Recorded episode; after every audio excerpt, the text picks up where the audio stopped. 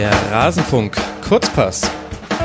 Was ist eigentlich in anderen europäischen Top-Ligen so los? Dieser Frage wollen wir im Kurzpass jetzt immer mal wieder nachgehen und wir beginnen mit einem Blick nach England auf die Premier League mit der Zone-Kommentator Uli Hebel.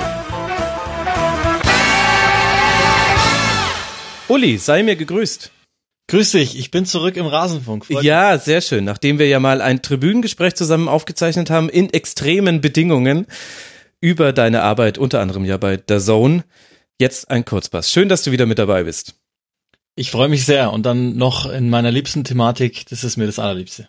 Ja, sehr gut. Wir reden heute mal über die Premier League. Wir wollen so einen allgemeinen Überblick geben. Ich denke, diejenigen, die wöchentlich alle Spiele sehen, die werden jetzt viel Bekanntes hören, aber es richtet sich eher an die Hörerinnen und Hörer, die nicht immer die Zeit haben, jede Liga im Blick zu haben. Und da wollen wir jetzt mal im Kurzpass versuchen, ob wir hin und wieder mal auf andere Ligen blicken können. Ja, die Premier League, sie wird dominiert von einer Mannschaft, das wird jetzt glaube ich niemanden da draußen überraschen, nämlich Manchester City. Bei einem Spiel weniger 13 Punkte Vorsprung. Da soll noch einer sagen, die Bundesliga wäre langweilig. Sag mir mal, Uli, was macht denn City so stark? Wer macht City so stark? Also ich glaube, ein Name, mit dem das einhergeht, da erzähle ich jetzt auch nichts groß Neues, ist tatsächlich Pep Guardiola, weil es mhm. unglaublich ist, was der über den Sommer erarbeitet hat. Also natürlich ist Manchester City jetzt nicht erst seit dem Sommer erarbeitet worden, sondern auch in der Saison vorher, aber über den Sommer haben die einen riesengroßen Sprung gemacht, sicherlich auch viel Geld investiert, um diesen Sprung machen zu können, sich das Personal entsprechend dazu zu holen, aber das dann so zu formen, dass die so vorne wegmarschieren gegen Konkurrenz, die stark ist, die eine gute Saison spielt, das ist schon ganz großartig. Also geht ganz, ganz viel auf das Konto von Pep Guardiola, der das, was er bei Bayern München schon gemacht hat, adaptiert hat auf die Insel mhm. und das Ganze mit sehr, sehr athletischen Spielern, ich will fast sagen, noch ein Stück weiter getrieben hat. Das ist ganz schwierig. Vielleicht hat er es auch nur verändert, aber ich glaube, dass er sogar noch einen Ticken besser gemacht hat als damals bei den Bayern. Aber es ist weiter das Guardiola-typische Spiel. Viel Ballbesitz, viele Kurzpässe, und dann bewegt man sich so, legt man sich den Gegner so zurecht, dass man dann irgendwann durchstecken kann und auf einmal gibt's die große Chance und man erzielt den Treffer oder hat sich da was verändert? Ja, zu 80, 85 Prozent würde ich sagen, ist es dieses Spiel. Es ist ein bisschen variabler geworden, äh, ein bisschen darauf ausgelegt, dass viele Gegner eher etwas defensiver kommen noch und sehr robust defensiv kommen, gerade aus den unteren Tabellenhälfte, ähm, so dass da mehr Variabilität noch eingebaut worden ist. will sagen, es darf auch gerne mal, das ist glaube ich inzwischen auch tatsächlich Stilmittel, der lange Ball von hinten rauskommen, mhm. vom Verteidiger, der dann die beiden Seiten bespielt jeweils oder aber und vor allen Dingen die Läufe von den beiden Außen so zwischen die Linien rein in die Schnittstelle des äh, Innenverteidigers zum Außenverteidiger. Das macht mhm. dann typischerweise Raheem Sterling, vor allen Dingen von der rechten Seite oder Leroy Sané. Da ist dann auch ähm, noch mal mehr das Eins gegen Eins passiert, als das bei den Bayern der Fall gewesen ist, weil die beiden einfach in dieser Disziplin unglaublich stark sind. Aber so im Grunde genommen kann man das schon vergleichen. Also Guardiola hat seinen Stil jetzt nicht komplett verändert, äh, angepasst, würde ich sagen, an die englische Liga. Ja, echt faszinierend, wie er das jetzt schon zum dritten Mal hinbekommt, sich eben ja so eine Dominanz zu arbeiten in einer Liga. Du bist ja schon ein langjähriger Beobachter der Premier League. Würdest du sagen, das hat's in der Form schon mal gegeben oder ist das etwas Neues jetzt auch für den englischen Fußball? Na, wir haben schon immer mal wieder über die Jahre gesehen, dass da eine äh, Welle, eine taktische Art und Weise zu arbeiten, so ein bisschen das Land erobert hat. Wir müssen mal sehen, von welcher Nachhaltigkeit tatsächlich das Ganze ist, weil wir auch das schon erlebt haben. Also bestes Beispiel ist jetzt der FC Chelsea, der letztes Jahr mit mit der Fünferkette alles revolutioniert hat mhm. und es interessiert schon gar keinen mehr, weil die einfach so weit ab vom Schuss sind. Die machen sich auch ein bisschen selber kaputt. Das liegt daran. Aber natürlich, wir haben immer mal wieder Einflüsse gesehen von von anderen Ligen. Die Premier League ist da sehr offen. Was heißt offen? Die sind fast schon manisch, dass sie äh, andere Einflüsse brauchen, um äh, ihr Spiel selbst zu befruchten. Das heißt, ausländische Trainer zu holen, ausländische Mentalitäten, Philosophien dann mit reinzubringen. Aber so in dieser Form, in, in diesem Überfall fast, den Manchester City veranstaltet auf die Liga, kann ich mich tatsächlich nicht erinnern, die letzten Jahre, dass, dass wir das so gesehen hätten. Weil die portugiesische Philosophie, wenn du so willst, von mhm. Mourinho ist dem englischen Spiel näher. Die italienische Philosophie ist dem englischen Spiel etwas näher ja, Jürgen Klopp könnte man vielleicht noch nennen, dieses, diese Gegenpressing-Offensive, das hat die auch ein bisschen überrascht. Das war so in, in dieser Intensität vielleicht nicht ganz klar, aber diese Vollkommenheit des Neuen, die bei City da ist, sowohl gegen den Ball als auch mit dem Ball. Das ist schon das Neueste und da merkst du auch, wie sich die Mannschaften überhaupt nicht darauf einstellen konnten. Ja, verrückt. Wer sind so die entscheidenden Spieler bei City? Mach mal ein bisschen Name-Dropping. Kevin De Bruyne, drei Ausrufenzeichen. Das ist, ja. es ist fantastisch, was der für eine Saison hinlegt. Es ist nicht zu fassen. Also sowohl in Vorlagen als auch in Vorlagen zur Vorlage. Das ist völlig irre, welche Zahlen der Typ auflegt. Also ich, ich nenne sie mal, hat 19 Vorlagen in 40 Pflichtspielen geschafft Unfassbar. und eine Dunkelziffer an Pässen vor dem Pass. Ja. Wahnsinn. Also es ist, dass der gut war, das, das wissen alle, das wussten alle bei Manchester City, das wussten alle beim VfL Wolfsburg, das wussten auch alle vorher schon beim FC Chelsea oder, oder äh, in Genk, wo er, wo er gespielt hat in Belgien. Aber der hat nochmal so einen großen Schritt gemacht. Der, der lacht dauernd, also er lacht selbst nicht, aber innerlich lacht er andauernd, weil er jetzt endlich unter Guardiola spielen darf, weil er ein Korsett um sich rum hat, um sich selbst frei bewegen zu können, weil er neben sich Leute hat wie David Silva, das, das ist ein Match made in heaven, sagt der Engländer, also die beiden haben sich gefunden und die herzen sich andauernd gegenseitig auf dem Platz mit Pässen, weil beide eigentlich jetzt nicht sehr emotional ähm, ja sich verausgaben. Das ist, das ist unglaublich, welches Raumgefühl der hat, welches Passgefühl der hat, wie unglaublich der auch einen Willen entwickelt hat, den man an ihm selbst gar nicht so festmachen kann, wenn du ihn so siehst, wenn du ihn so rumlaufen siehst. Aber du merkst es einfach. Es gab kurz vor Weihnachten eine Partie, wo er mit Verdacht auf Kreuzbandriss mindestens runter musste und alle gedacht haben, jetzt ist er für Monate raus und im nächsten Spiel steht er auf dem Platz und Guardiola hat hinterher nur gesagt, ich, ich konnte ihn nicht bremsen. Er wollte spielen. Und das ist A Sinnbild für Manchester City und B Sinnbild für Kevin De Bruyne. Der hat einfach nur großen, großen Spaß am Fußballspielen derzeit, unter Guardiola insbesondere. Und das macht ihn wirklich stark. Also das ist nochmal unter den vielen, vielen individuellen Könnern, die City diese Saison hat, ist das nochmal die Ausnahme. Ja, und auch ohne die Dunkelziffer wahnsinnige Zahlen. Du hast die 19 Vorlagen schon genannt in 40 Pflichtspielen. Dazu kommen ja noch 11 Tore. Das heißt 30 Torbeteiligung in 40 Spielen. Unfassbar. Da überragen ihn auch bei den erzielten Toren gar nicht so viele. Raheem Sterling 20 Tore in 36 Pflichtspielen und Sergio Aguero mit 30 Toren in 35 Pflichtspielen. Auch eine wahnsinnige Quote. Ja, das ist auch so eine Geschichte, dieser Aguero, der eigentlich dem Vernehmen nach nicht unbedingt geliebt ist von Guardiola und das beruht dann, glaube ich, auch auf Gegenseitigkeit. Mhm. Aber Jesus hat sich verletzt in, in demselben Spiel im Übrigen, das ich gerade zitiert hatte, bei De Bruyne hat er sich verletzt, war mit einem Innenbandriss jetzt ja, knapp drei Monate raus und dann war Aguero plötzlich wieder der erste Name auf der Aufstellung und trifft und trifft und trifft und trifft und das ist das Erstaunliche bei dem. Der ist 29 Jahre alt. Ich, ich finde so von der Reputation her hat er es nie so in die ganz finale Weltklasse geschafft. Also wenn wir Mittelstürmer nennen mhm. müssten, dann würden wir wahrscheinlich drei bis vier andere Namen nennen. Da kommen dann plötzlich auch so Namen wie Romelu Lukaku, der nicht im Ansatz in der Liga agiert, auf Jahre hinweg, wie das Aguero tut.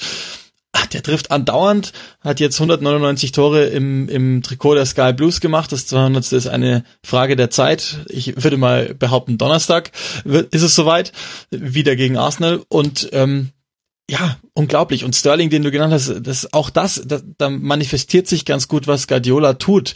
Er hat viele gute Spieler, die waren auch vorher schon im Kader von Manchester City, aber er hat vielen guten Spielern einfach einen Plan gegeben und ich habe das Gefühl, er versorgt sie mit ganz viel Selbstvertrauen, so dass die einfach die Dinge machen, zu denen sie rein theoretisch imstande sind. Dass Raheem Sterling das Material hat, um Defensiven zu zerstören, das ist uns allen klar, wenn wir den sehen. Also der ist sehr schnell, der ist sehr trickreich, der ist total inspiriert am Ball auch, hat es aber nie, geschweige denn über 90 Minuten, aber auch kaum mal 10, 15 Minuten am Stück gezeigt. Und seit ja. Guardiola da ist, ist er eine ständige Bedrohung für die Hintermannschaft. Immer wieder der Lauf, immer wieder der Lauf. Wenn er nicht funktioniert, dann ist der dritte und beim vierten Mal klappt's dann plus den Abschluss, den er ihm irgendwie draufgepackt haben muss. Also der wird in dem Körper gesteckt haben, aber das muss ja eine psychologische Komponente haben. Das ist unglaublich. Also er hat jeden Spieler, das ist eine, eine platte Formulierung, aber er hat jeden Spieler viel, viel besser gemacht in jetzt, ja, nicht ganz eineinhalb Jahren. Wahnsinn. Ist es nicht schön, dass man auch bei diesem Spruch immer an Jürgen Klinsmann denken muss? Ich mag das irgendwie. Jetzt haben wir viel über Offensivspieler gesprochen, bevor wir noch über andere Vereine auch äh, reden wollen, hätte ich noch eine andere Frage. Also City hat ja auch sehr, sehr viel investiert. Also allein die Zugänge 2016, 2017 haben 213 Millionen Euro gekostet. In der aktuellen Transferperiode sind wir schon bei 315 Millionen Euro. Unglaublicher Kapitaleinsatz. Und es sind auch sehr, sehr viele Defensivspieler gekommen. Was kann man denn über die Defensive von City sagen? Die geht ja fast ein bisschen unter bei dieser Lobhudelei. Aber nur 20 kassierte Tore ist ja auch beste Abwehr der Liga zusammen mit United. Ja, ganz genau. Und vor allen Dingen wieder es geschafft, das Ganze im Verbund zu formieren. Das heißt, äh, die Einzelspieler in der Defensive sind gar nicht mal so herausragend. Die hatten da auch viele Verletzungsprobleme, insbesondere in der Innenverteidigung. Otamendi ist jemand, der auffällt, weil er ebenfalls einen Riesensprung gemacht hat über den Sommer und vorher recht leichtfüßig oft unterwegs war hm. viele, viele Konzentrationsschwächen hatte und eigentlich auch vom, vom Paket her, wenn du den Körper ansiehst, der ist relativ klein, der wirkt nicht besonders athletisch, der war nie ein guter Kopfballspieler, der hat nie durch Intelligenz geglänzt und all das ist plötzlich da. Ganz verrückt, es ist plötzlich alles da bei dem, es ist der Abwehrchef und dann eben die von dir angesprochenen Zugänge, zumeist auf der, auf der rechten Seite Kyle Walker, der mhm. zwischenzeitlich teuerste Verteidiger der Welt, der einfach eine gewisse Athletik dazu addiert, jetzt aber gar nicht so unbedingt überragend auffällt. Mandy ist verletzt, das heißt, es ist gar nicht so zum Einsatz gekommen bislang. Stattdessen wurde mit Fabian Delph ein eigentlich schon ausrangierter zentral-defensiver Mittelfelder zum Linksverteidiger umfunktioniert und der funktioniert dann auch plötzlich in diesem Kollektiv. Also ich glaube, da ist die große Stärke Cities zu suchen und zu finden, neben dem Torhüter Ederson, der einen Riesenjob macht. Aber da ist die Stärke zu finden, dass das alles im Kollektiv wahnsinnig kompakt im Formationsflug immer und dauernd funktioniert. Und da hast du dann halt gut, gut genug Individualisten, um das Ganze dann einfach komplett zu kaschieren. Das ist, glaube ich, einfach, aber auch immer schon bei allen Mannschaften das System Guardiola gewesen, mhm. dass du in der Defensive Spezialisten hast, die zusammen dann dir den Verbund schaffen. Ja, faszinierend. Und dann kommen eben 13 Punkte Vorsprung bei einem Spiel weniger heraus vor dem zweiten Manchester United, dahinter dann der FC Liverpool und Tottenham Hotspur. Das sind aktuell die äh, ersten vier der Liga. Erklär mir mal kurz, was fehlt denn bei den Verfolgern, was City gerade hat? Lass mal mit Manchester United beginnen, denn die sind die einzigen, die eigentlich immer unter den ersten zwei Plätzen waren. Einmal an einem Spieltag waren sie Tabellendritter, aber ansonsten immer Erster ganz am Anfang der Saison und jetzt der Dauerzweite im Grunde. Also eins vorneweg, all diese genannten Mannschaften, die spielen eigentlich eine starke Saison. Wäre Manchester City nicht so völlig über den Dingen derzeit, dann würden wir sowohl Manchester United den nächsten Schritt attestieren, als auch Liverpool, als auch den Spurs, die dann alle irgendwo beieinander um die Meisterschaft kämpfen würden. Ihnen fehlt nicht viel, die spielen alle eine gute Saison, die haben alle recht wenige Niederlagen, haben relativ viele Siege, Liverpool mehr unentschieden, aber auch viele Siege und eine Wahnsinnsoffensive. Das liegt im Moment an Manchester City, dass die so weit oben drüber thronen, hm. dass wir denen nicht das Lob zusprechen können, das sie eigentlich verdienen, weil alle für sich nochmal einen Schritt weitergegangen sind. Ja, sehr faszinierend. Was hat denn dann sich bei United vor allem verändert im Vergleich zur letzten Saison? Ich glaube, dass die Spieler mehr und mehr verstehen, was Mourinho von ihnen möchte. Und wir wissen alle, dass er nicht der Samstagabend-Entertainer ist, Mourinho, also vor allen Dingen als Trainer, wie er spielen lässt, müssen sie auch gar nicht, aber sie, sie holen die Ergebnisse noch mehr, als sie das vergangene Saison schon getan haben. Da war es schon ein Schritt in die richtige Richtung, dass sie Spiele, die sie ja vielleicht kurz davor waren zu verlieren, zumindest unentschieden gespielt haben und mhm. in dieser Saison gewinnen sie recht häufig. Es fehlt noch, dass sie tatsächlich auch die kleinen Gegner dann mal mal schlagen, da leisten sie sich zu viele Punktverluste. Ja. Aber nochmal, die sind auf einem sehr guten Weg. Die haben das, die sind vom Personal her in einer Altersstruktur, wo ich denke, dass ihnen alles Gute noch bevorsteht. In der Theorie. Man addiert dann immer mal wieder einen für mich zu alten Spieler dazu, aber im Grunde genommen sind die auf dem richtigen Weg. Die entwickeln sich normal, wohingegen Manchester City sich einfach mit Fast Forward entwickelt hat jetzt im Sommer. Ja, das ist schon Wahnsinn. Das ist auch eine richtige Einordnung von dir. Wenn wir hier über einen Tabellenzweit mit fünf Niederlagen sprechen, dann ist es ja immer noch nicht viel. Und wie ich vorhin schon erwähnt habe, die beste Verteidigung zusammen mit City. United auch nur 20 Tore kassiert. Ist der Spielstil von Mourinho noch so, wie man ihn aus vielen Champions League Spielzeiten Erinnerungen hat? Das heißt, ich würde ihn mal als pragmatisch bezeichnen. Ja, in den meisten Fällen ist das so. Ich glaube, die Manchester United-Fans nennen das dann gemeinhin langweilig.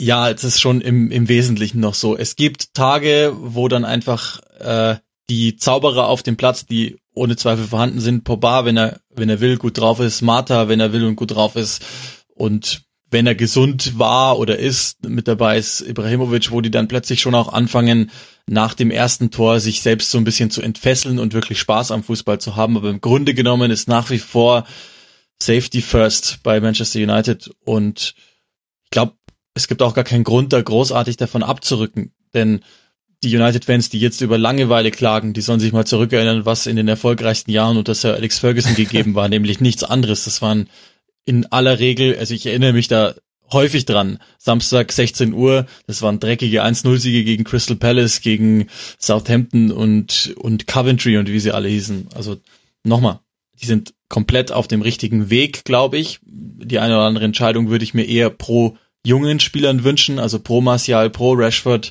dass, dass, dass diese Leute sich entwickeln dürfen, weil ich der Meinung bin, dass Manchester United nichts zukaufen muss im Sommer. Die haben alle Lösungen im eigenen Kader. Mhm. Und die müssen jetzt einfach nur ruhig bleiben und dürfen sich, und das ist ganz schwierig natürlich, wenn der in Anführungszeichen kleine Nachbar Manchester City so über dir thront, aber die dürfen sich daran gar nicht orientieren, sondern einfach weitermachen, weitermachen. Vielleicht gibt's ja auch im Europapokal die Möglichkeit dann was zu holen. Mourinho ist da ja durchaus spezialisiert drauf. Und mhm. dann ist nämlich der kleine Nachbar Manchester City plötzlich auch gar nicht mehr so laut. Ja, da steht uns eh noch einiges bevor im Europapokal mit den englischen Mannschaften, Mannschaften, glaube ich. Da hat jetzt United auswärts in Sevilla ein Mourinho-typisches 0 zu 0 geholt. Und es war auch nicht viel mehr als das, was man wollte. So hatte man zumindest den Eindruck, wenn man das Spiel gesehen hat. Auf den FC Liverpool liegt ja so ein bisschen immer das Augenmerk der deutschen Betrachter, logischerweise wegen Jürgen Klopp. Wie ist denn da die Entwicklung?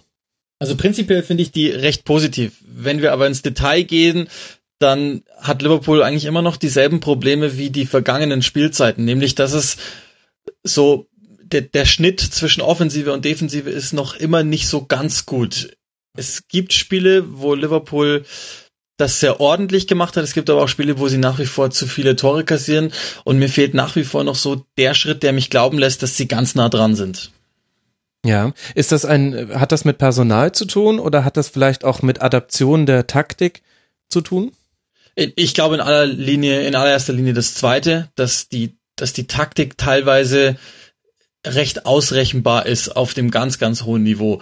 Mhm. Sie haben Riesenspiele gemacht, wie gegen Manchester City, wo du dann aber auch siehst, die sind 4 zu 1 vorne und dann steht es am Ende 4 zu 3 und die letzte Aktion hätte beinahe noch den Ausgleich gebracht. Das heißt, sie wenden wahnsinnig viel auf, das funktioniert auch über 60, 70 Minuten gut. Das wird auch immer mehr. Also in der Entwicklung Klopp muss man tatsächlich ähm, konstatieren, es wird besser, es werden mehrere Minuten, sie sind insgesamt konstanter. Die haben ja auch nur drei wieder, Niederlagen, das ist ja eigentlich wahnsinnig genau, wenig. Genau.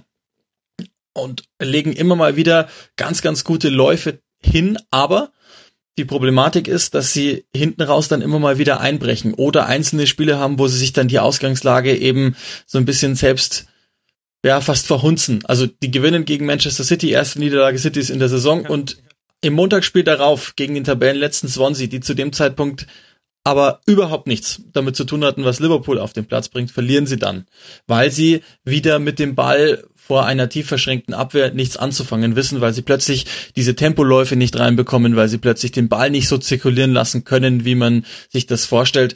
Also das ist eine schwierige Sache mit Liverpool. Ich glaube, die stehen im Moment entweder da, wo sie hingehören, vielleicht sogar noch plus ein oder zwei Plätze da, wo sie eigentlich hingehören. Okay. Gute Entwicklung, mir eine zu langsame Entwicklung, aber vielleicht muss man da auch noch ein bisschen abwarten. Und deckt sich deine Meinung da auch mit der Stimmung im Umfeld? Wie ist denn gerade so? Liverpool hat da ja auch nochmal ein besonderes Umfeld, würde ich sagen, unter Premier League Vereinen. Ja, also es diese, diese Siege wie gegen Manchester City, wo du mal das volle Potenzial ausgeschöpft siehst, dieser Mannschaft, die sorgen natürlich dafür, dass die Erwartungshaltung ein bisschen steigt. Hm. Und Jürgen Klopp ist jetzt in seiner, wenn ich nicht lüge, dritten vollständigen mhm. Spielzeit bei Liverpool. Und er hat jetzt auch Geld ausgegeben, also dieser Van Dijk Transfer, das ist ein Statement, auch wenn man dann Coutinho natürlich wieder abgegeben hat, aber der Engländer macht sich in diesem Punkt sehr, sehr gerne sehr einfach und sagt, wir haben ausgegeben. Es wird im Sommer erwartet, dass noch mehr ausgegeben wird. Dir wird aber mit Jan wieder ein ja, können wir ruhig sagen, Schlüsselspieler wohl abhanden kommen und dann musst Warum du da wieder eigentlich? neu drum aufbauen. Ach, das ist eine, glaube ich, persönliche Geschichte von Emre Can, der A gerne reist und B wohl, das ist so das, was man so aus dem Umfeld hört, lieber offensiver spielen würde, gerne bei Liverpool als auf dieser defensiven Rolle. Klopp kann ihn das aber nicht garantieren, weil da einfach andere Leute gesetzt sind oder waren vor allen Dingen als Coutinho Mhm. ähm, noch da war. Dementsprechend denke ich, dass das eher da zu verorten ist und ähm, Klopp hat das auch im Interview bei The Zone bestätigt, dass Can jemand ist, der auch ganz gerne sich alle zwei, drei Jahre wohl verändert. Äh, Da habe ich schon gemeint durchzuhören, dass er irgendwie die Entscheidung schon kennt. Das war vor, glaub, boah, zwei, drei Wochen sowas. Ja, stimmt, habe ich auch gesehen. Da, das so habe ich es auch interpretiert. Stimmt. Also ich denke, da, da ist man sich schon relativ einig äh, darüber. Aber wie gesagt, also Geld ausgegeben, Statement gemacht und äh, die, die, die Gruppe, die Fanway Sports Group, die da das Sagen hat in Liverpool, die wollen und die müssen auch Titel einfordern. Denn die anderen geben auch zwar Geld aus, aber die sind schon wieder, also City hat sie jetzt plötzlich überholt. mhm. Manchester United hat sie plötzlich überholt. Liverpool war eigentlich schon eins weiter in der Entwicklung als diese beiden Mannschaften. Und die stehen jetzt aber deutlich wieder drüber. Andersrum gesagt, Klopp muss irgendwann Titel holen. Wie auch immer geartet, er muss irgendwann Titel holen, denn ansonsten wird er einfach nur als Charismatiker irgendwann abgestempelt und dann wird Liverpool sich auf kurz oder lang was anderes überlegen. Das ist die unromantische Version. Die romantischere Version wäre, man lässt ihn einfach mal arbeiten. Ich erinnere aber nochmal an das Beispiel, selbe Führungsebene, Brandon Rogers, der Platz zwei geholt hat in der Ja. Premier League seinerzeit, eine riesen, riesen, riesen Saison Ja. gespielt hat, dann sind dir Suarez abhanden gekommen, dann wurde Sturridge, ist leider nicht mehr so gut gewesen. So, und dann hast du die Erwartungshaltung geschaffen, die anderen sind an ihnen vorbeigezogen und irgendwann ist dann aus. Obwohl die Statistiken, rein die Statistiken insgesamt, Brandon Rogers bis zu dieser Saison die besseren waren als die von Jürgen Klopp. Auch jemand, glaub, sehr vergleichbar, der die, den Verein charismatisch mitgezogen hat, der eine ganz eigene Philosophie an den Tag hat legen lassen, also Liverpool wieder so ein ganz eigenes Gefühl eingeschärft hat. Aber das ist dann irgendwann unterm Strich alles nichts mehr wert, wenn du, wenn du den Titel nicht holst. Den braucht Liverpool endlich. Ja. Wahnsinn. Das war doch die Saison, in der Stevie G dann ausgerutscht ist, als man Richtig, Tabellenführer richtig. war. Und ja, ach Gott, das war fürchterlich anzusehen. Wenn man es mit dem FC Liverpool hielt, hier zu diesem Zeitpunkt. Gut, in der Champions League sieht's ja sehr positiv aus. Auswärts beim FC Porto 5 zu 0 gewonnen. Ich denke, da kann man mit dem Viertelfinale planen. Und vielleicht ist ja das dann der Wettbewerb, in dem Jürgen Klopp so ein bisschen Meriten sammeln kann. Was kannst du mir denn über die Spurs erzählen, die auf Platz 4 liegen? Und das ist alles recht eng beieinander. Also wir sprechen hier über Teams United, Liverpool, Spurs, die liegen innerhalb von vier Punkten. Da wird sich noch, könnte sich noch einiges drehen. Ja, also bei den Spurs ist es so, dass sie leider immer mal wieder sich eine Dürrephase gönnen und deshalb nicht ganz oben ran reichen. Leider sage ich aus dem Grund, weil ich das so im Kaderbau das aufregendste Team der ganzen Liga finde. Unglaublich jung, alle in der recht ähnlichen Altersklasse, Ja. recht ähnlichen Altersstruktur. Du hast mit Maurizio Pochettino einen Trainer, der genau weiß, was er will, der genau auch so die Spieler dazu addiert, der wirklich athletische, schussstarke, sehr variable Spieler haben. Ich, ich gehe fast so weit und sage, das ist fast der positionslose Fußball, der irgendwann mal so in zwei, drei Jahren, glaube ich, noch mehr den Kontinent einnehmen wird. Da, da dürfen wir uns schon mal dran gewöhnen. Geil. Ja, also sehr interessant, was der da vor allen Dingen machen lässt. Er hat ein paar Arbeiter mit drin, die, die einfach ja, die Dinge so vorbereiten für die, die dann glänzen. Die kennen wir dann alle, die Namen Harry Kane, Dali Ali, Christian Eriksen. Mhm. Also sehr interessante Mannschaft, die sich nach wie vor entwickeln, die aber so ein bisschen aufpassen müssen, dass ihnen da eben die anderen auch nicht enteilen, denn ansonsten ist dieses Projekt ja leider fast fast nicht richtig ausgenutzt. Will sagen, auch da irgendwann müssen halt Titel folgen. Die sind jetzt so seit drei, vier Jahren beieinander, sind noch alle wahnsinnig jung. Ellie ist 21, Harry Kane ist, auch wenn man das fast gar nicht glauben kann, erst 24 Ja. Jahre alt. Der einzige, der so ein bisschen rauswachsen wird irgendwann, ist, ist äh, Musa Dembele, der auch völlig unterm Radar ist, äh, völlig zu Unrecht, weil er einer der ganz großen Mittelfeldspieler in dieser Liga ist, Mhm. fast, fast geniale Züge teilweise an sich hat, was Ballverteilung etc. betrifft, also so kreative Visionen auf dem Feld. Ja, also nach wie vor für mich das interessanteste Team, wo ich noch nicht so ganz hundertprozentig absehen kann, wo geht's hin, aber wo ich immer einen besonderen Blick drauf habe, einfach weil die an guten Tagen ein so aufregendes Fußballspiel liefern können, die Spurs. Ein bisschen mehr Konsistenz muss rein und dann kann das auch weit gehen mit denen. Aber schon interessant, dass du jetzt bei allen Verfolgern gesagt hast, vor allem bei Liverpool und den Spurs, da muss jetzt mal ein Titel her. Das äh, kann man ja auch sehr gut nachvollziehen. Andererseits bewegt man sich aber halt auch in einer unglaublich starken Liga. Und dann hast du jetzt so einen Dominator wie City. Und dann ist es natürlich auch schwierig, etwas Nachhaltiges aufzubauen, wenn du immer sagst, im dritten oder im vierten Jahr des Trainers spätestens, naja, also wenn jetzt nicht langsam der Titel kommt, dann machen wir ja den Rogers-Abgang, den du vorhin schon zitiert hast, bei Liverpool, der ungewollte Abgang.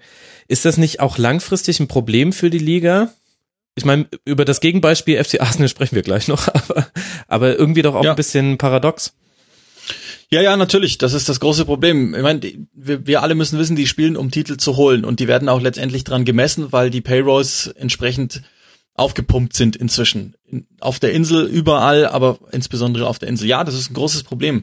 Ich glaube, bei, bei den, bei den äh, anderen beiden genannten Manchester United und Liverpool ist es ein bisschen anders geartet. Die haben einfach aus dem Selbstverständnis raus diese um diesen unbedingten Titel Hunger, fast schon die Pflicht im, bei Manchester ja. United was mhm. zu holen.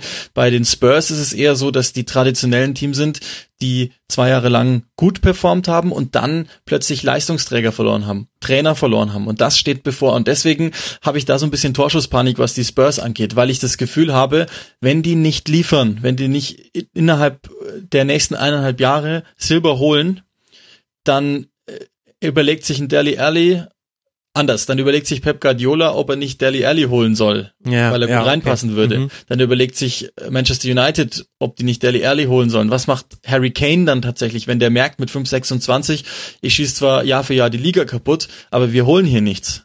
Ja. Genau, und mit Silber holen meinst du ja quasi Gold holen, weil die Cups richtig, alle aus Silber sind. Richtig. Sorry, ich, ich denke zu Ende. Ja, nee, alles gut. genau. Ja, und, und vor allen Dingen der Trainer Maurizio Pochettino. Also, wenn es bei Real Madrid Vakanzen gibt, dann ist inzwischen ein offenes Geheimnis, dass die die Telefonnummer Maurizio Pochettinos haben. Und ist der vielleicht verantwortlich dafür, was bei den Spurs jetzt in drei Jahren passiert ist? Kann das jemand anders überhaupt fortführen? Oder passiert dann das, was bei Tottenham oft der Fall gewesen ist, nämlich Schnitt? Und dann fängt jemand anders mit einer ganz anderen Idee nochmal an und dann holst du wieder nichts, dann gewinnst du erstmal nichts und dann gehen dir die ganzen Schlüsselspieler der Reihe nach wieder weg. Das ist bei denen so ein bisschen geartet. Das ist so deren ganz eigene Depressionsgeschichte in den letzten Jahren insbesondere. Aber ja, du hast natürlich vollkommen recht. Das macht es schwierig, dass du manchmal Entwicklungen, die eigentlich gut sind, abhängig machst oder in den Kontext des Titelgewinnens stellst und einfach vergisst, dass da gerade eine Mannschaft ist, die finanziell auf einem anderen Level operiert, die sportlich auf einem anderen Level operiert und die vor allen Dingen einfach gerade das Fenster offen hat, ja. dass alles passt und du plötzlich losmarschieren kannst. Schwierig, das ist, das ist fast Philosophie. Ja, so ein bisschen, ein bisschen auch Wirtschaft und Ökonomie, finde ich, denn die Frage, finde ich auch gar nicht so illegitim. Muss man denn wirklich Titel gewinnen, um Geld zu verdienen? Ich glaube, als Premier League Verein gerade nicht mehr. Da reicht es eigentlich schon, Teil der Premier League zu sein und an diesen wahnsinnigen TV-Gelder zu partizipieren. Aber es geht ja noch um was anderes, wenn wir über Titel sprechen.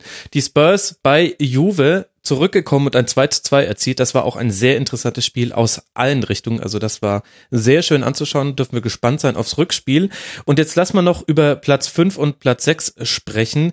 Der FC Chelsea und der FC Arsenal. Chelsea ja als Meister in die Saison gegangen, aber das hat man ja schon bis nach Deutschland mitbekommen. Da lief es alles andere als rund. Das ist ganz schlimm, was da mal wieder nach einer Meistersaison passiert. Ach, nach Mourinho in, in der Folgesaison wurde der dann ja irgendwann so im November rum entlassen, zuletzt dann auch bei Ancelotti. Mal wieder im Selbstzerstörungsmodus. Ich, sportlich hat sich nicht viel verändert. Es ist im Grunde genommen eine ähnliche Mannschaft, wenn auch ein bisschen ausgedünnt der Kader, was ich nie ganz verstanden habe, dass die da eine sehr eigene Transferpolitik an den Tag legen, nämlich wenig Zugänge haben, mhm. aber Schlüsselspieler wie beispielsweise Matic abgeben, ohne sich wirklich Ersatz zu organisieren. Und vor allen Dingen, und ich glaube, darin ist die, ja, nennen wir es Krise. Ich glaube, das ist eine Krise aus der Sicht Chelsea selbst auch. Da ist so ein bisschen die Antwort zu suchen, dass die Protagonisten wahnsinnig unglücklich kommunizieren. Konnte selbst, der immer wieder öffentlich auch anmerkt, dass er mit Transferentscheidungen nicht viel zu tun hat, der öffentlich Liebe einfordert vom, von Vorstand, äh, von Fans auch, die sie ihm auch geben, der sich immer wieder selbst auch in eine Position bringt, wo er sich beklagt über den Kaderbau, wo er sich beklagt über ähm, über auch die, die ganze äh, Spielsystematik in England, also den ganzen Terminplan, mhm. also eigentlich nur am Lamentieren ist die ganze Zeit, so ein bisschen das verloren hat, was ihn ausgemacht hat in der vergangenen Saison, nämlich dass er sehr positiv vorwegging und, und fast schon Leichtigkeit transportiert hat. Das ist natürlich ja. auch viel leichter, wenn du auf Platz eins stehst, als wenn du auf Platz ja zwischenzeitlich drei, vier, fünf, das ist ja schon runtergegangen aktuell. Und dann hast du auf der gegenüberliegenden Seite ähm, das Board, da, da riecht's viel mehr, als wir das hier in Deutschland wahrnehmen. Der langjährige technische Direktor, der auch für die Entlassung Mourinhos vor drei Jahren, glaube ich, war es, verantwortlich war, Emenalo musste gehen, hat einen internen Machtkampf verloren mit der Frau, die seit neuestem auf jedem Bild zu sehen ist, in Transfers etc., Marina Granovskaya, die wiederum eine enge Vertraute äh, in, in Anführungszeichen, ich möchte jetzt nicht äh, in den Boulevard abtauchen, äh, damit glaube ich weiß schon jeder, was gemeint ist, Roman Abramovic sein soll und deswegen sehr, sehr viel Macht bekommt. Und die wiederum hat überhaupt keine Lust auf Contes Alleingänge und vor allen Dingen auf Contes Verhalten, dass er sich so ein bisschen als den Vater des Erfolges der Meistersaison bei Chelsea sieht. Nee, im Gegenteil, die macht ihr eigenes Ding. Die entscheidet, wer gekauft wird. Die entscheidet, wer verkauft wird oder nicht verkauft wird. Das Beispiel Batshuayi zeigt es, glaube ich, ganz gut. Mhm. Der Verein FC Chelsea will den zurückhaben. Conte denkt ja gar nicht dran, den überhaupt noch Minuten zu geben. Und da ging es auch schon los. Die haben einfach Matic verkauft. Die haben teilweise ignoriert, was Conte gefordert hat als Ersatz. Und es wird immer so ein bisschen gestreut, auch vom Board Chelseas, dass zum Beispiel das Training langweilig sei unter Conte. Also wir sagen wahnsinnig viele Kommunikationsstränge. Das Problem ist nur, Conte und Granovskaya kommunizieren nicht. Und das war immer das größte Problem. Das waren die größten Dämonen bei Chelsea in den vergangenen Jahren. Und wann immer das so war, wann immer wir diesen Befund so nehmen konnten, gab's richtig Donnerwetter und es hat nicht gut geendet. Oh je. Und wie wird's enden beim FC Arsenal, der ja schon mit einer deutlichen Lücke zum FC Chelsea auf Platz 6 aktuell liegt? Das sind schon acht Punkte. Man hat allerdings auch acht Punkte Vorsprung dann auf Platz 7. Das heißt, ich würde den Tabellenplatz 6 jetzt als relativ zementiert bezeichnen. Die haben für Aufsehen gesorgt durch unter anderem die Verpflichtung von Aubameyang im Winter und durch den Spielertausch mit Mikitarian ja, Arsene Wenger seit gefühlt, ja, Dekaden ist ja nicht mehr eine Untertreibung, er ist ja seit Dekaden schon da. Allerdings auch schon seit dieser einen überragenden Saison, The Invincibles, nichts mehr gewonnen, nichts mehr Großes gewonnen. Wie ist die Situation beim FC Arsenal? Ja, genauso, wie du sie gerade beschrieben hast. Es fühlt sich so ein bisschen an, als ob da so ein kleiner Muff eingekehrt ist. Das Vertrauen, das Wenger über lange Zeit genossen hat, ist fast ausschließlich ausgeschöpft. So habe ich das Gefühl. Also irgendwie sehnen sich alle danach, dass da was Neues passiert. Ich bin nicht sicher, ob sich da Aber es ist ja was Neues passiert. Man spielt ja nicht im Achtelfinale gegen den FC Bayern. Ja, leider. Zum ersten Mal in Wengers äh, Geschichte keine Champions League. Ich, glaub, Na, ich glaube, er, er würde dieses leider nicht teilen. Es war doch eher schmerzhaft für Arsenal.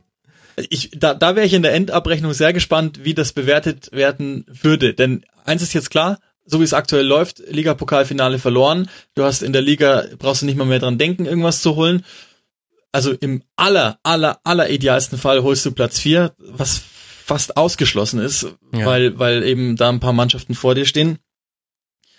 In der Endabrechnung sollten sie wirklich hingehen und die, die Europa League in der, in der, ja, einfach in der eigenen Zielsetzung präferieren hm. und wirklich alles darauf setzen, dann wäre ich sehr gespannt, ob der Fan hinterher sagen würde, oh, immerhin die Europa League gewonnen, wir spielen jetzt Champions League, oder ob die sagen, nee, wir wären eigentlich lieber im Champions League Achtelfinale gewesen, weil das einfach mal mindestens unsere Zielsetzung ist. Da, da wäre ich sehr gespannt. Da würde ich auch gerne mit ein paar Arsenal-Fans drüber reden. Ja, Arsenal-Podcasts gibt es ja auch deutschsprachige, kann ich sehr empfehlen. Findet ihr alle unter rasen.de slash podroll. So, wir haben jetzt viel Zeit verwendet auf die oberen sechs. Das war jetzt aber vielleicht auch für Ausgabe eins dieses Blicks auf die Premier League mal notwendig. Was gibt's denn sonst für Überraschungsmannschaften, kuriose Dinge, die wir über die Premier League noch wissen sollten? Stand 28. Spieltag. Also die Überraschungsmannschaft, da, bleiben wir dann oben dran, nämlich auf Platz 7 ist ohne jeden Zweifel der FC Burnley. Das ist unglaublich, was, mhm. was Sean Deich da einmal mehr hinbringt. Also die sind auf Platz sieben vor Mannschaften wie Leicester, wie Everton, wie West Ham, wie äh, selbst Southampton, die Geld ausgegeben haben. Mhm. Das ist das ist Wahnsinn. Also das Mit ist 22 geschossenen Toren nach 28 Spieltagen. Das riecht nach äh, nach rassigen Spielen, die man da sehen kann beim FC Burnley. Ja, es, es ist mega spannend, aber es ist wirklich mega spannend. Also ich habe die ein paar Mal übertragen in der Saison auch ja. und ist immer schön, weil du halt siehst, das sind fast durchweg limitierte Fußballspieler, die aber alle an das glauben, was der Trainer da draußen vorgibt und die einfach machen. Also Gehirn ab und dann einfach gegen den Ball arbeiten, ekelhaft sein und dann immer diese eine Szene nach vorne drin haben, wo sie eine Möglichkeit haben. Manchmal, nämlich genau 22 Mal, vollenden sie. Ansonsten lassen sie hinten einfach nichts zu. Es ist, Wahnsinn. Es ist dass ja. die auf Platz sieben in dieser Geldliga ja. Premier League spielen, ist, ist eigentlich nicht zu erklären. Und ich versuche dann immer in den Spielen das zu erklären und es ist nicht zu erklären. Das ist, das ist Psychologie im Fußball. Das ist manchmal, wenn es läuft, wenn du einen Lauf hast, wenn alle aneinander glauben, wenn alle an den Trainer glauben, wenn alle zusammen für etwas einstehen, lange als Gruppe zusammen sind, dann passiert manchmal sowas, auch wenn es eigentlich nicht eigentlich das, das nicht, passiert. Erklärt. Also Nein, um das, einzuordnen, der FC Burnley in den letzten 20 Jahren nur viermal überhaupt in der Premier League gewesen, davon zweimal direkt wieder abgestiegen, in der letzten Saison Tabellenplatz 16 und jetzt siebter. Also nur für, damit alle Hörerinnen und Hörer das mal vor Augen haben, ist es wirklich etwas Grandioses. Kann man es ein bisschen vergleichen mit der Leicester-Meisterschaft? Mm, ja, ja, doch kann man schon. Also ich glaube, Leicester hat etwas mehr Hotshotting betrieben in der Saison. Will sagen, die haben schon dann auf einmal Qualität dazu addiert mit etwas mehr Geld im Rücken. Die haben ja ein mhm. Teilgremium, die schon auch ein bisschen rein investiert hatten. Unter anderem ja auch in den Trainer Ranieri rein investiert hatten, der viel viel teurer ist als Sean Dyche. Und bei Burnley ist es so, dass da tatsächlich die Strukturen komplett gleich geblieben sind. Die, natürlich haben die auch Geld ausgegeben, also für Premier League Verhältnisse wenig, aber für Bundesliga Verhältnisse bleibt ja da teilweise das Hirn stehen, was die dann auch an Spielern dazu addiert haben, mit so einem Chris Wood, Torschützenkönig der zweiten Liga der abgelaufenen Saison. Aber insofern vergleichbar, als dass in beiden Vereinen sehr, sehr stark infrastrukturell gearbeitet worden ist. Da gab es jemanden, der die Richtlinienkompetenz vorgegeben hat. Das war ähm, bei Burnley sehr stark Sean Dyche, bei Leicester waren es eher andere, die im Hintergrund gearbeitet haben, die viel in Scouting-Geschichten investiert hatten, die viel in Jugendarbeit investiert hatten, so in grundsätzliche Trainingsbedingungen investiert hatten. Und bei Burnley ist es halt sehr, sehr stark auf die erste Mannschaft zentriert. Aber ja, insofern kann man schon sagen, das ist fast vergleichbar, ja. Gibt es eine Mannschaft, einen Spieler, wo du sagst, über die haben wir jetzt noch nicht gesprochen, da sollte aber jeder mal, der bei der Zone in die Übertragung reinguckt, ein, ein Auge drauf werfen? Neben Burnley und all den anderen. Also ich glaube, aus deutscher Sicht macht es immer Sinn, sich Huddersfield anzugucken, mhm. weil da einfach wahnsinnig viele ehemalige Bundesligisten mit dabei sind und weil das Team ja einen, einen in Liverpool ähnlich gearteten Spielstil an den Tag legt. Das heißt, es ist eigentlich immer was los, wenn die auf dem Platz stehen. In beide und Richtungen und sie haben halt in, den deutschen in beide Trainer Richtungen, David richtig. Genau. Genau, deutschen Trainer und äh, eine halbe eine halbe äh, Bundesliga-Auswahl eigentlich immer auf dem Platz, plus noch zwei, drei andere ganz, ganz aufregende Spieler. Ähm, ansonsten würde ich alles, was den Abstiegskampf die Saison betrifft, weil, weil ich dir, ich kann dir gar nichts sagen. Also ich, ich bin ich bin völlig ahnungslos, was da passieren wird. Die Mannschaften, wo ich mir ziemlich sicher war, dass die runtergehen, wo ich, also ich hätte Crystal Palace nach zehn Spieltagen attestiert, die haben keine Chance, die sind meilenweit davon entfernt. Da kommt dann Roy Hodgson plötzlich hin, der ehemalige englische Nationaltrainer, der jenseits der 70 ist mhm. und die gewinnen zwar auch nicht, aber die verlieren halt auch nicht mehr oder ja. ganz, ganz selten. Mhm. Und die stehen aber immer noch auf Platz 17, punktgleich mit dem 18. Swansea. Und da sind sehr, sehr viele Enttäuschungen der Saison im Moment unter dem Strich, nämlich Swansea, vor allen Dingen Stoke City und noch viel schlimmer West Brom. Also da bin ich besonders gespannt drauf, auf diesen Abstiegskampf, den wir ja auch bei der Zone immer schön covern. Also man kriegt ja alles bei uns. Deswegen, ähm, da, da habe ich so das macht mich noch mehr an als der Kampf da oben rum. Im Moment zumindest. Ja gut, das ist ja auch eine ähnliche Situation, vergleichbar zur Bundesliga. Wir haben eine Mannschaft, Richtig. die marschiert vorne weg und dann ist es die Frage, wie interessant findet man denn das Rennen um die Champions League und Europa League Plätze. Und der Abstiegskampf, da gebe ich dir recht, das ist echt interessant in der Premier League. Ja, Uli, danke dir. Das war mal ein sehr, sehr interessanter Einblick äh, rüber auf die Insel. Das war Uli Hebel von der Sau und danke, dass du mit dabei warst. So gerne, vielen Dank. Bei äh, Twitter heißt er Uli Hebel. Ich fordere euch alle dazu auf. Ich bitte euch nicht, ich fordere euch auf, folgt ihm dort, denn es lohnt sich.